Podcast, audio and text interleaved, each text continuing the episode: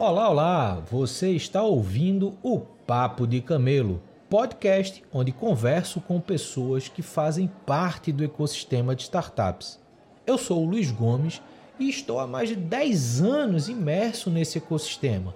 Já criei startup, vendi startup, criei programas de aceleração, já analisei mais de mil startups nos últimos anos e participei de diversas rodadas de investimento. Atualmente, eu crio conteúdo para startups na minha newsletter, a Camelo, que eu te convido para conhecer e assinar. Agora, vamos ao que interessa. Temos uma trajetória incrível para conhecer. One, two.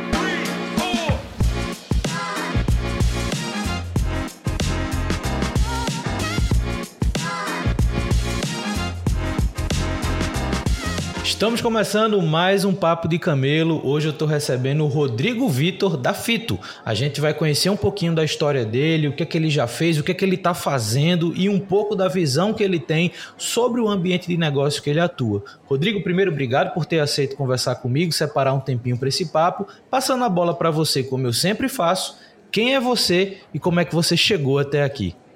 Ô Luiz, muito obrigado, um prazer estar aqui contigo. E vamos a, a, um pouco de história, né? Quem é Rodrigo? Sou nascido em São José dos Campos, acho que ele um pouquinho do começo, né, da vida, fiquei até os 18 anos por lá e vim fazer faculdade em Ribeirão Preto, que é onde começou a minha história aí dentro já do mercado de entretenimento, né? Eu vim fazer administração de empresas aqui, fiquei pela cidade e logo que eu comecei a atuar no mercado, é, foi dentro da própria universidade. Então, minha história começa lá na faculdade, dentro da Atlética, que muita gente conhece, eu já fiz parte dessas entidades acadêmicas, é muito forte no interior essa, essa questão. E comecei a me envolver com esportes e festas, né? Ali, acho que até hoje funciona assim, a festa financia o esporte e uma coisa está junto à outra, né? Os grandes jogos universitários, os grandes encontros que acontecem pelo país, muito, muito forte no estado de São Paulo, e minha história começou ali, né? Junto da República, também morei em República, então fiz bastante festa de forma amadora, mas é onde a gente começa a aprender, né, a trabalhar com isso. E logo que eu encerrei ali minha participação dentro da entidade, ainda na faculdade, começa a minha história como empreendedor.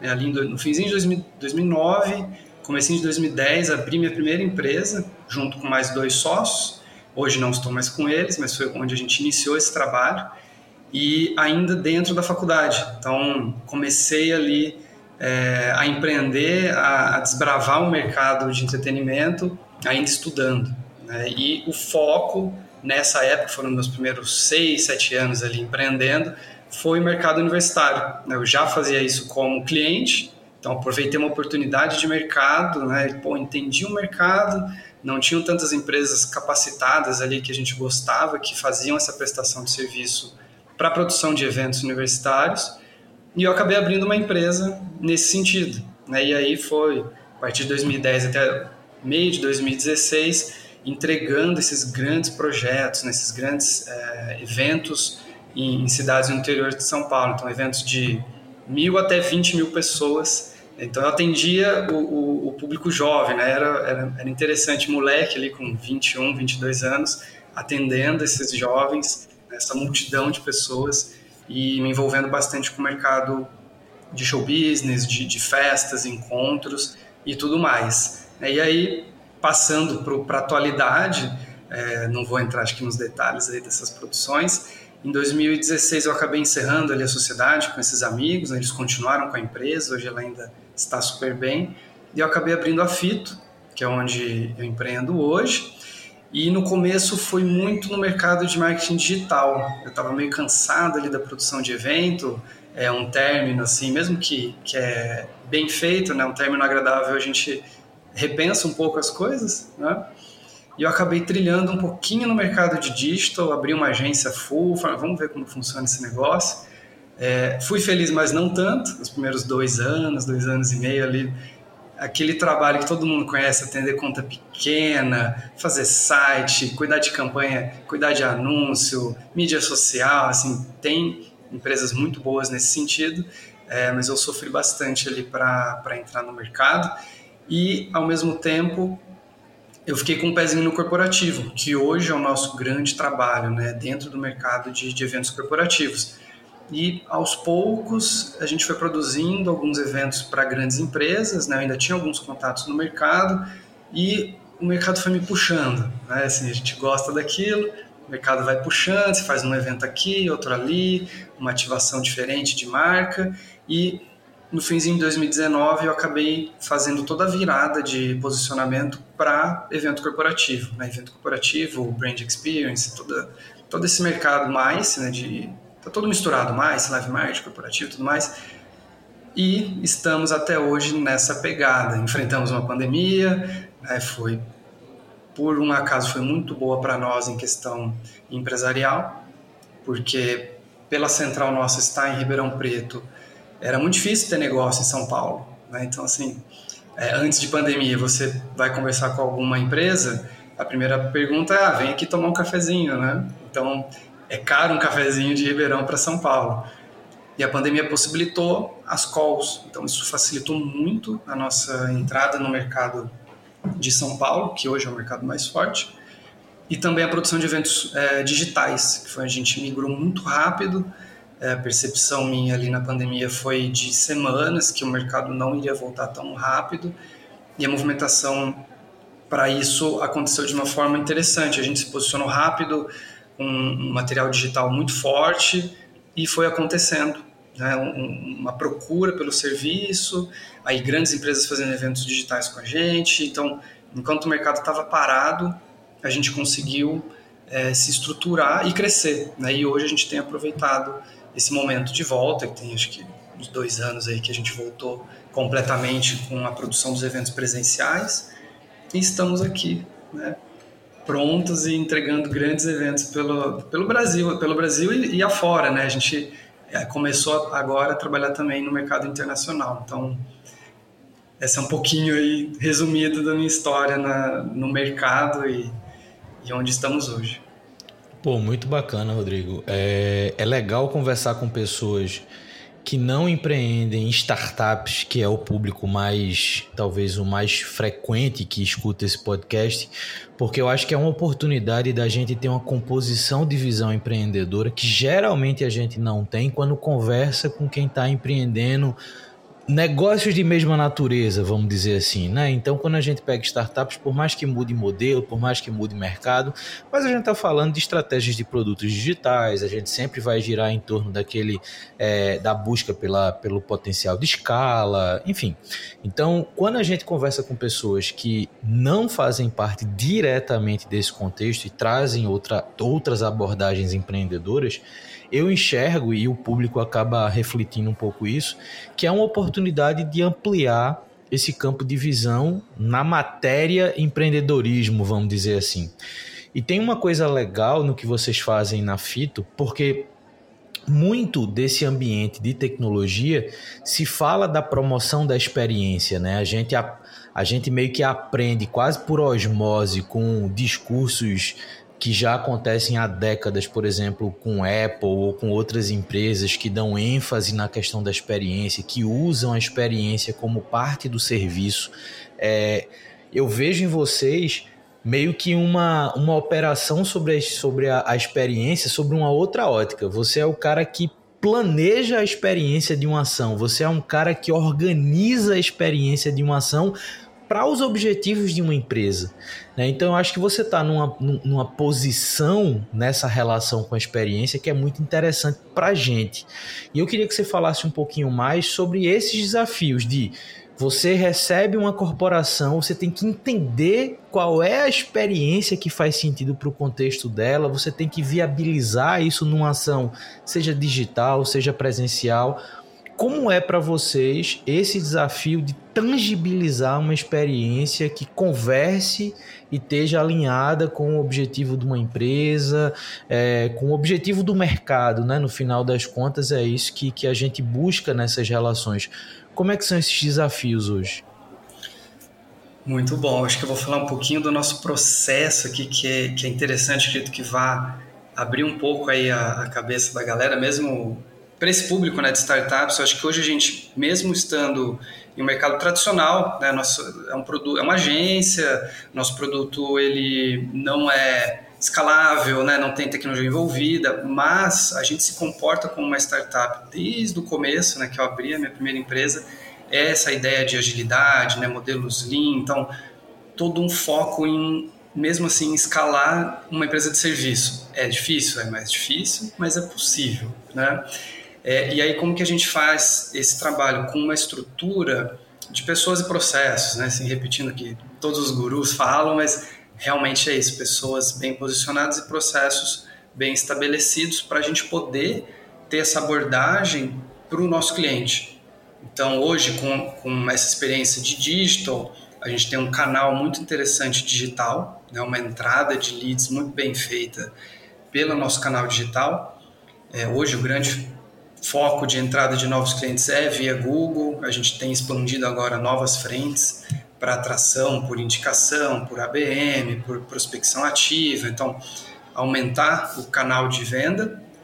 Mas o, que nos proporcionou crescimento e entendimento né, do mercado é um alto volume de entrada de, de lead, porque a gente consegue entender os diferentes eventos que podem acontecer, né, as diferentes dores e necessidades de vários mercados. A gente não está nichado hoje, então atendo desde o agronegócio até cara, tecnologia, indústria, é, serviços, alimentação, todo possível mercado a gente consegue atender porque os objetivos eles são similares, ou é um evento de lançamento de produto, ou é uma convenção de venda, ou uma convenção é, da empresa para traçar o, apresentar o planejamento do próximo ano, uma viagem de incentivo, os objetivos são próximos e a gente consegue adaptar né, o produto para diferentes mercados.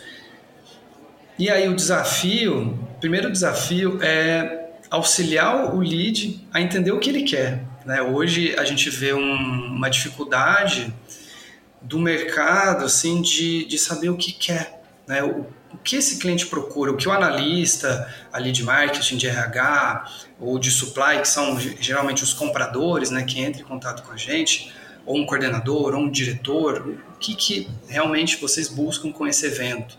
Alguns trazem briefings estruturados, isso facilita um pouco, outros trazem só uma ideia, e aí nesse processo de qualificação a gente aprofunda muito com o nosso time de pré-vendas algumas perguntas base, né? O que que cada objetivo, o tamanho do evento, qual que é o público, é, informações que a gente precisa para trazer para dentro. E aí rola essa qualificação, alguns clientes a gente não atende, acho que isso todo mundo está acostumado, né? A gente consegue filtrar para o nosso ICP e aí vem né, para um, um atendimento que vai aprofundar um pouquinho mais a conversa, trazer o cliente mais para dentro do processo. Hoje o nosso produto ele é um high ticket, né, então as conversas de qualificação são um pouco mais densas, é, são projetos grandes né, que a gente busca trazer para dentro da casa e e aí quando isso avança um pouquinho no processo é onde entra o planejamento mesmo, que aí tem um time específico para isso, para buscar informações da empresa, do mercado, do, do cliente deles, né, quem que eles estão querendo trabalhar, e a gente conceber um projeto dentro das expectativas desse briefing. Né? O briefing é o que dita todo o processo. Então, um briefing mal feito, o projeto não vai ser bom, ou a gente pode até fechar, mas talvez o resultado ali para o cliente não vai ser muito bom, mas tudo começa nesse briefing, e aí o projeto ele é criado por esse time de inteligência, que a gente vem com é, muito publicitária, né? na hora que a gente avança no mercado de eventos, ele deixa de ser um pouco evento e, e vira muito publicidade. Então, a comunicação que vai trazendo evento, as taglines, os motes, né? A, a, os sentimentos que a gente quer trabalhar junto com o cliente, tudo isso é feito nessa etapa de planejamento, de construção de proposta, e aí vem é, KV, né? toda a parte artística, a parte de é, estrutural, que vem o time de operação ajudar no que, que a gente vai colocar de som, de luz, de, enfim, é, se é um evento que precisa trabalhar muito a parte de, de, posicionamento de pessoas, alimentação, bebidas, tem banda, não tem, tem DJ, não tem, tem, enfim, uma série de coisas que a gente pode adaptar. Tem um show de abertura, um show de encerramento, tem é, brinde de, de entrada, tem brinde de saída, tudo isso entra nesse processo e a parte de arquitetura, que hoje é fundamental para a gente tangibilizar para o cliente como vai ser aquele evento. Né? Então, a grande maioria das agências hoje trazem os projetos 3D, as imagens, os vídeos, é, e com o avanço agora de, de inteligência artificial, acho que muitas agências estão correndo atrás para apresentar mais ainda de forma realista esses projetos. E aí anda a esteira, né? Fecha o projeto e a gente vai para uma execução e aí o desafio é entregar o que foi vendido, né? Porque hoje é muito claro o produto com essa, esse trabalho de, de imagens, né? De manipulação de imagens, a parte criativa e o cliente quer ver aquilo prontinho do jeito que foi apresentado. Né? O desafio é, é esse, além do bem-estar dos participantes que estão ali naquele momento para serem bem atendidos. Então, a entrega de experiência, ela começa no briefing, termina lá no último minuto, na hora que a gente está fechando aquele evento, a última pessoa está indo embora, ou uma ativação que seja, né? Então, essa é a esteira toda aí que a gente se preocupa para tangibilizar e entregar algo interessante para o cliente. Isso é muito legal porque isso volta para um ponto onde as empresas, e aí a gente pode pegar de startups a grandes empresas, precisam pensar suas ações de relacionamento direto com o mercado através de um objetivo muito bem definido, né? Então, eu percebo que os eventos nos últimos anos, as ações nos últimos anos, as empresas têm se preocupado em ter um objetivo central com aquilo que está sendo oferecido, né? Não é só uma exposição de marca, né? Antigamente você ia para um evento, você via uma empresa XYZ ou expondo, ou o próprio evento da empresa, você via muito mais uma exposição de marca, meio que, olha, tô aqui, toma toma elementos que você leve minha marca com você, mas não gerava um valor específico, não tinha um objetivo claro por trás. E eu percebo que no, nesses últimos anos, muitas dessas abordagens elas têm sido pautadas com objetivos bem definidos, com, ou seja, você ter uma estratégia para investir numa ação voltado à experiência, mas que você entenda quais são suas métricas de, de, de sucesso, suas métricas de retorno. É, e eu acho que interações como essa com vocês, né, e trazer essa capacidade de execução para a mesa, eu acho que dá uma, uma vazão e dá um alcance disso muito maior. Mas você colocou um ponto lá atrás que eu acho que vale a pena a gente também tentar abordar no teu contexto, que foi óbvio as mudanças de comportamento desde o início da pandemia, né? desde a da mudança forçada para o, o evento remoto, full time em algum determinado momento, para essa retomada de eventos presenciais, que eu tenho percebido, e você, óbvio, deve estar tá percebendo isso muito melhor do que eu, o comportamento das pessoas em eventos presenciais ainda está diferente do que era antes, talvez ainda como reflexo do período que as pessoas não puderam ter essa interação. No teu contexto, na, na dinâmica da Fito, considerando que você começou a operar antes da, do início da pandemia e continua hoje, e, e olhando para os eventos presenciais, o que é que muda nessa tua visão de experiência? O que é que muda no comportamento do público que interage com as marcas, da, do próprio interesse das marcas em, em, em, ter os seus eventos ou em colocar suas, suas empresas em outros eventos. Como é que tu enxerga essa mudança desse contexto hoje? Boa, Luiz. Vou falar primeiro, acho que do, do público final, depois a gente vai para as empresas, que dá para dividir bem aí o, como, como eu enxergo essa questão do comportamento. Pré-pandemia, a gente vê as pessoas. Vou falar mais do empresarial, para a gente, senão a gente abre muito o leque, né? Ah, para festival, para festa, aí o comportamento também mudou. Mas acho que o mercado hoje, né, que eu estou mais inserido, o mercado corporativo, o que, que eu via antes de pandemia? A busca por conteúdo. Então, assim, as pessoas iam é, muito para se capacitar, né? Era um canal muito interessante para conteúdo não tinha tanto espaço para experiências, de fato. Né? Então, assim, as empresas produtoras né, de eventos corporativos, ou summits, os eventos abertos ao público, não tinha um cuidado tão grande com a experiência. Né? Você vai para uma feira, beleza, tem lá os stands, né? eu vou visitar o stand, eu faço um negócio lá com quem eu quero comprar o produto ou o serviço, e e não tinha, não tinha tanta interação. Aí a gente vê uma explosão dos summits, né? o próprio RD Summit acho que trouxe essa grandeza para esse tipo de evento, né? o pessoal da RD explorou muito bem, continua explorando e, e o mercado veio atrás para trazer experiência para o mercado corporativo. Então ali pré-pandemia a grande maioria não tinha tanto esse cuidado. Né? E o público não buscava tanto, porque, ah, cara, experiência eu vou no cinema, eu vou, eu vou no barzinho, eu vou no restaurante, eu busco outros caminhos para ter o, o, meu lazer. Né? E aí eu acho que pós-pandemia, o, o, prazer, o lazer, ele se misturou com o conhecimento, se misturou com, com o mundo corporativo. Então a pessoa não quer só. Claro, tinha um networking também envolvido, né? sempre, o evento corporativo sempre foi importante para network. Mas pós-pandemia a gente tem networking misturado com é, ações de marca, misturado com é, bebida. Então, boa, boa, parte dos eventos tem uns momentos de, de descontração.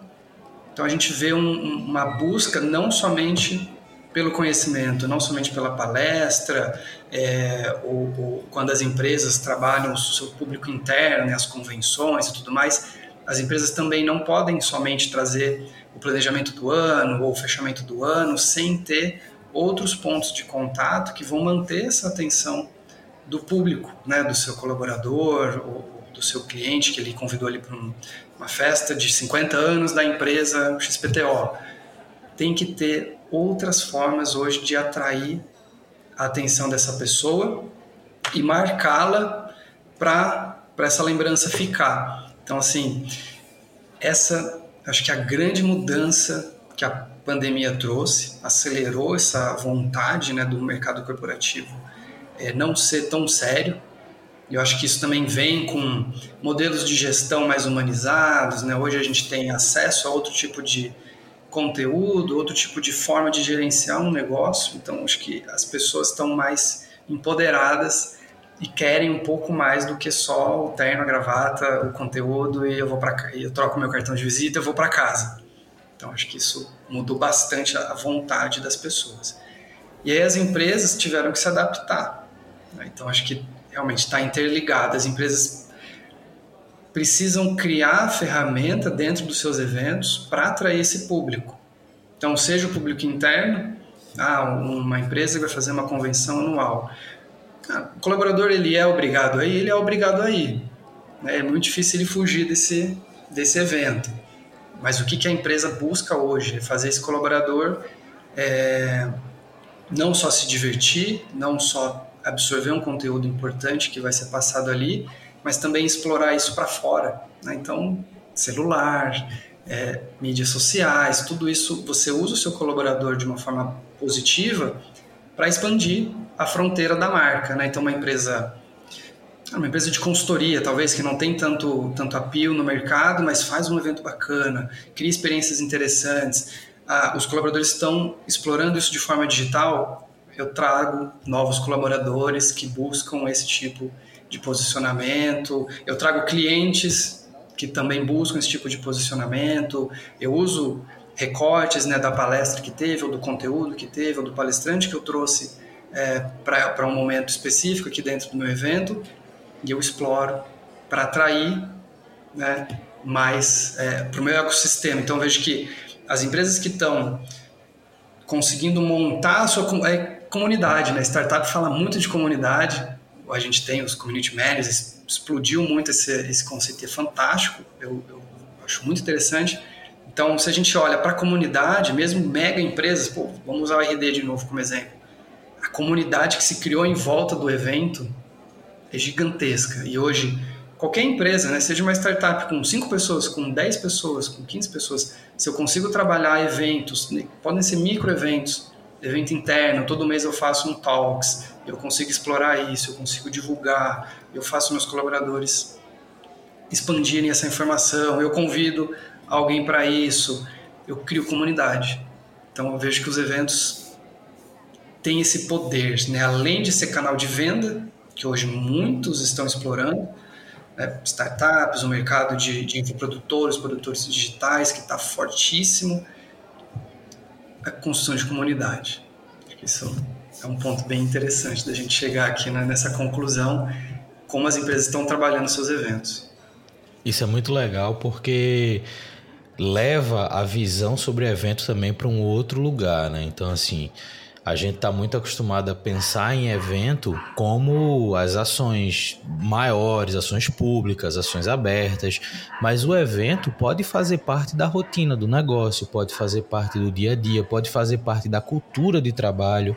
Então eu acho que essa tua experiência, né, fazendo meio que uma análise redundante, mas essa tua experiência com eventos, eu acho que ela tem um reflexo muito legal nessa capacidade de enxergar o valor por trás da conexão de pessoas, da entrega de valor, dessa nova abordagem, dessa troca entre a marca e o participante, seja o participante interno ou externo. Eu tenho percebido, por exemplo, que alguns eventos têm priorizado mais, por exemplo, você investir em elementos físicos que geram conexões do que só geram itens para as pessoas levarem e, e, esses itens quase sempre são facilmente descartáveis, né? Então você, como você falou, você trazer uma bebida diferente, você trazer um ambiente diferente, um, um, um, um lounge, uma comida, isso é muito mais legal do que você levar meia dúzia de panfleto para casa, né? Então assim, eu acho que esse também é um pensamento muito bacana que começa das estruturas pequenininhas, né, de uma rotina de uma equipe pequena como parte da cultura, até grandes eventos onde essa empresa eventualmente vai fazer para o mercado, vai fazer para a sua base de colaboradores. Mas eu fiquei curioso com uma coisa, Rodrigo. Quando você também colocou lá atrás, né? Obviamente a Fito, por, pela natureza de operação, a gente não, não considera ela uma startup, por mais que o comportamento interno faça muito sentido você adotar parte das premissas de uma startup para a operação. Mas eu queria entender um pouco da tua visão agora de crescimento e desafios e oportunidades de crescimento para Fito. Né? Eu achei bacana, já te dando um feedback, o posicionamento que você coloca para Fito, né? porque quando a gente olha para as agências que promovem eventos, a gente sempre fala numa camada muito genérica e eu acho que você conseguiu desenvolver uma identidade de mercado que é muito legal. Você tem um público bem definido, você tem uma proposta muito bem definida, então acho que isso já é um fator, e obviamente você pode falar um pouco disso agora, mas eu acho que isso já é um fator que diferencia vocês de um conglomerado de agências que a gente tem por aí. Mas, na tua visão, quais são as oportunidades e desafios de crescimento para a Fito no mercado? Como é que tu enxerga esses próximos passos para vocês? Boa. Antes da, da expansão aí, visão de futuro, é, esse comentário é muito interessante. Na, a pergunta que muitos fazem é: ah, qual o seu diferencial? Qual a sua vantagem competitiva? Dependendo do mercado, é muito difícil você responder. Ah, no supermercado, qual é a vantagem competitiva? Pô, talvez seja a minha iluminação, né, a minha disposição de gôndola, ou a velocidade que o meu caixa atende. Dentro de uma agência, é muito difícil, porque todas são muito parecidas né? A entrega do produto final é muito parecido e, e como a gente se diferencia. E hoje a gente consegue deixar claro que é a forma de trabalho, né? assim, a metodologia que a gente segue, que a gente criou e a cultura que a gente tem hoje como empresa. E isso é o que a gente está cada vez mais é, trazendo para fora. Né? Os valores que a gente acredita, a forma de trabalho e a gente consegue trazer isso para os clientes. E aí onde a gente se posiciona de uma maneira diferente do mercado e consegue avançar né, com grandes clientes, com novos clientes, com um posicionamento um pouco diferente do tradicional. Então, assim, aquela velha história, a ah, vantagem competitiva são as pessoas, né, minha cultura, e realmente, para uma empresa de serviço, eu acredito que essa é, geralmente vai ser a vantagem né, da, das empresas, principalmente no nosso mercado. E aí, olhando para a expansão, que é para a Fito hoje é essa unidade de negócio, né, evento corporativo, ações de, de live marketing, né, ações de, de, brand experience, eu tenho um limite de crescimento. Né? Então, assim, hoje a gente é, é uma, uma agência de médio porte. Para eu virar uma agência de grande porte, eu tenho que fazer um movimento para São Paulo. Então, em algum momento, eu terei que ir para São Paulo, seja o meu time de atendimento, seja o meu time de atendimento mais operação, seja a empresa inteira migrar 100% para São Paulo. Então é um movimento que ele vem sendo estudado, porque a gente tem que estar tá colado nos clientes, a gente tem que estar tá respirando mais ainda o mercado, né? Por mais que a gente já faça muito bem esse trabalho, tem essa, esse pedido né, de uma movimentação, é, uma movimentação geográfica. Então, para eu expandir um pouco mais, provavelmente terei que ir até a capital. E, mas o, o grande objetivo, que é o nosso BREG hoje, que está traçado aqui, é virar uma holding. Então, assim, eu não estou olhando para essa unidade de negócio como grande futuro da Fito. Ela vai ser muito importante, ela vai crescer mais, a gente vai brigar com as grandes agências do país, esse é o nosso nossa pegada, nossa busca, né, por crescimento. Mas o que vai possibilitar a gente virar um player mais forte ainda é virar um grupo. E aí um grupo a gente pode ter duas, três, dez, vinte, trinta empresas dentro. E é onde eu flerto com o mercado startup. Então eu posso abrir uma startup focada no meu mercado. Eu posso comprar uma agência aqui de promotoria. Eu posso abrir uma produtora de vídeo. Então eu tenho N possibilidades na hora que eu penso em um grupo. E aí é onde eu vejo uma expansão muito interessante e replicando os processos que a gente tem hoje, replicando a estrutura de cultura, de pessoas e aí eu acredito que a gente vire um, um conglomerado, né, um negócio muito grande e com diferentes unidades de negócio e todas conversando e todas somando, né, uma sinergia muito grande para expansão em diferentes frentes. Então esse é o, esse é o meu olhar para o futuro, de, de, forma bem resumida, mas é o, é o que a gente está buscando. Mas isso é muito legal, Rodrigo, e inclusive me lembra de uma publicação recente que eu soltei, que a gente nesse meio de startups, inevitavelmente a gente acaba falando muito sobre um negócio que é o SaaS, né, o software como serviço que talvez seja um modelo mais comum da gente ver sendo executado pelas startups, que nada mais é do que você vender, vender software com a natureza de um serviço, a natureza operacional de um serviço. E esses, esses últimos dias, essas últimas semanas, eu comecei a ler alguns cases de empresas de serviço, e eu acho que isso vai conversa muito com o que você acabou de falar empresas de serviço que têm uma operação consolidada no mercado, mercado tradicional, serviço tradicional. E aí eu posso fazer a comparação, por exemplo, com a própria Fito. Então, é um serviço tradicional no mercado tradicional, mas que ah, tem surgido alguns cases muito interessantes dessas empresas de serviço criando softwares a partir do seu conhecimento de mercado. Então até surge um termo novo, né? Porque o SaaS é o Software as a Service e agora a gente vai para o Software from a Service, né? Ou seja, o software derivado de um serviço. E isso que você falou, eu acho que é uma visão estratégica muito interessante, é algo que a gente é, precisa explorar mais, ainda não é uma tendência, tanto é que algumas pessoas vieram falar comigo depois dessa publicação, pedindo mais referências sobre isso. Eu disse, cara, eu achei pouquíssimas referências sobre isso ainda, mas é algo que precisa ser conversado. Por quê? Porque perfis como o de vocês, que tem uma baita experiência de mercado, tem uma vez que você consegue trazer capacidades de produto, né? Porque querendo ou não, você tem que trazer a capacidade de desenvolvimento de produto, capacidade de entender mecânicas de soluções de software, né? Ou seja, quando você traz essa capacidade para dentro de casa, junto com a experiência de mercado que você tem, você tem os dois ele os elementos chave para você soltar uma solução que atenda o teu mercado. E aí você pode pensar produtos que atendam tanto o teu perfil de cliente, mas você também pode pensar soluções que atendam eventualmente os teus concorrentes hoje, né? Ou seja, essa é uma parada que eu acho que é muito legal e, e a tua visão eu acho que é bacana. De fato, quando a gente olha para o mercado tradicional, quando a gente fala de concorrência, às vezes são detalhes, às vezes é, é, é muito voltado ao relacionamento com o mercado, né? E aí relacionamento acaba em alguma instância se tornando visão de credibilidade, enfim. Que obviamente as startups também têm um pouco disso, mas as startups acabam tendo outros elementos para usar como, como diferencial. Às vezes bota preço, processo, usabilidade, é, e acaba levando isso para um outro lugar.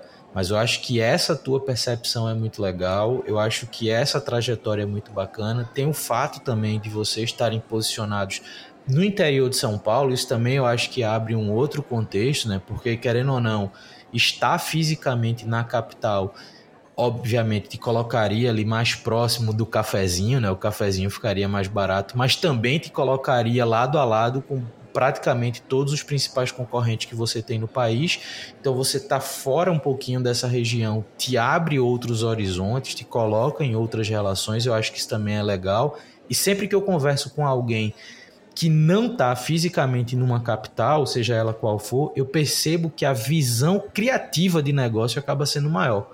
Porque você acaba olhando para outros aspectos da região, do, do, do, entorno, que vão além daquilo que acontece nas capitais. Eu acho que isso é muito legal. Cara, gostou do papo? Porra, muito. Gostei bastante. Pô, arretado, cara. Obrigado por ter topado essa conversa. Eu acho que a tua experiência, o teu perfil por trás da Fito, o que vocês estão fazendo, como vocês estão se posicionando, como eu falei no começo, essa visão de experiência no que diz respeito a conseguir tangibilizar objetivos, interesses e estratégias das empresas é, em cenários, em momentos, em, em, em, jornadas ali que envolvam público interno e externo, eu acho que é um negócio muito legal. É, convido as pessoas que ouviram a gente até aqui a te acompanharem também, a acompanhar o que a Fito está fazendo. Obviamente, se fizer sentido, que contrate a Fito para desenvolver as experiências em eventos, em momentos que sejam interessantes, mas que acompanhe esse mercado para entender um pouco mais como vocês tornam a experiência algo sensorial. Né? Então, pô, cara, muito obrigado pelo papo. E para quem ouviu a gente até aqui, a gente se escuta no próximo Papo de Camelo. Valeu!